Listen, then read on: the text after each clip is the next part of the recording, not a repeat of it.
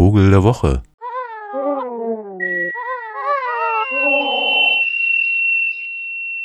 Ja, guten Tag. Unser Vogel der Woche ist wohl so ziemlich das unspektakulärste, was man sich vorstellen kann. Grau, ein bisschen dicklich, keinerlei besonderen Kennzeichen, außer vielleicht ein paar Sprenkel auf der Brust. Etwa so groß wie ein Spatz, aber lange nicht so auffällig. Brütet am Boden, setzt sich auf einzelstehende Sträucher in trockenen Gegenden, vielleicht auch mal am Feldrand, wenn sie jetzt einen Ausflug machen. Und also würde man sie schlicht übersehen, wäre da nicht dieses verrückte Stimmchen.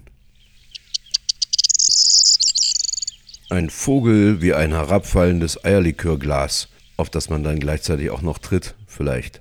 Das finde ich wirklich schön und da dieser kleine, naja, sagen wir hässliche Ammernvogel dann auch noch so selbstbewusst wunderbar sich überall auf die Spitzen von so Sträuchern setzt und dann immer dieses von sich gibt, finde ich sie sehr sympathisch. Wenn man jetzt einen Ausflug in den quasi Vorsommer macht, dann passt dieses Geräusch ganz wunderbar zu einer flirrenden Hitze, manchmal auch auf so Überlandleitungen sitzend.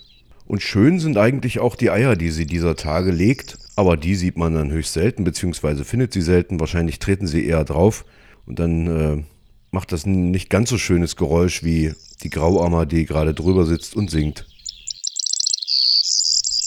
Ja, was es noch zu diesem Vogel zu sagen gäbe, interessiert sie wahrscheinlich wenig. Das Einzige, was ich daran noch schön finde, ist, ähm, dass im Winter äh, die nicht unbedingt wegzieht, sondern sich dann zu großen Schwärmen versammelt und so als grau-banale Vogelschwärme übers Feld huschelt. Ist recht groß, die Ammer ein bisschen größer als die Goldammer.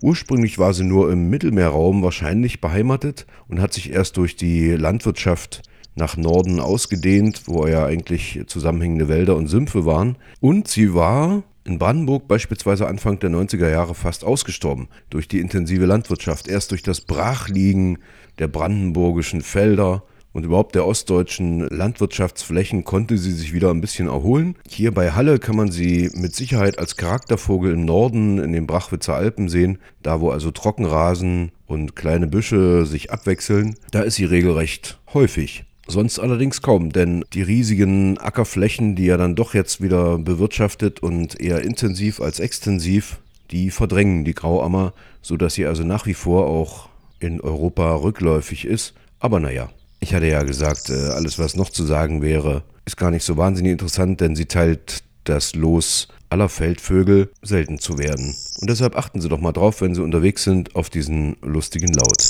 Der Vogel der Woche, die Grauammer.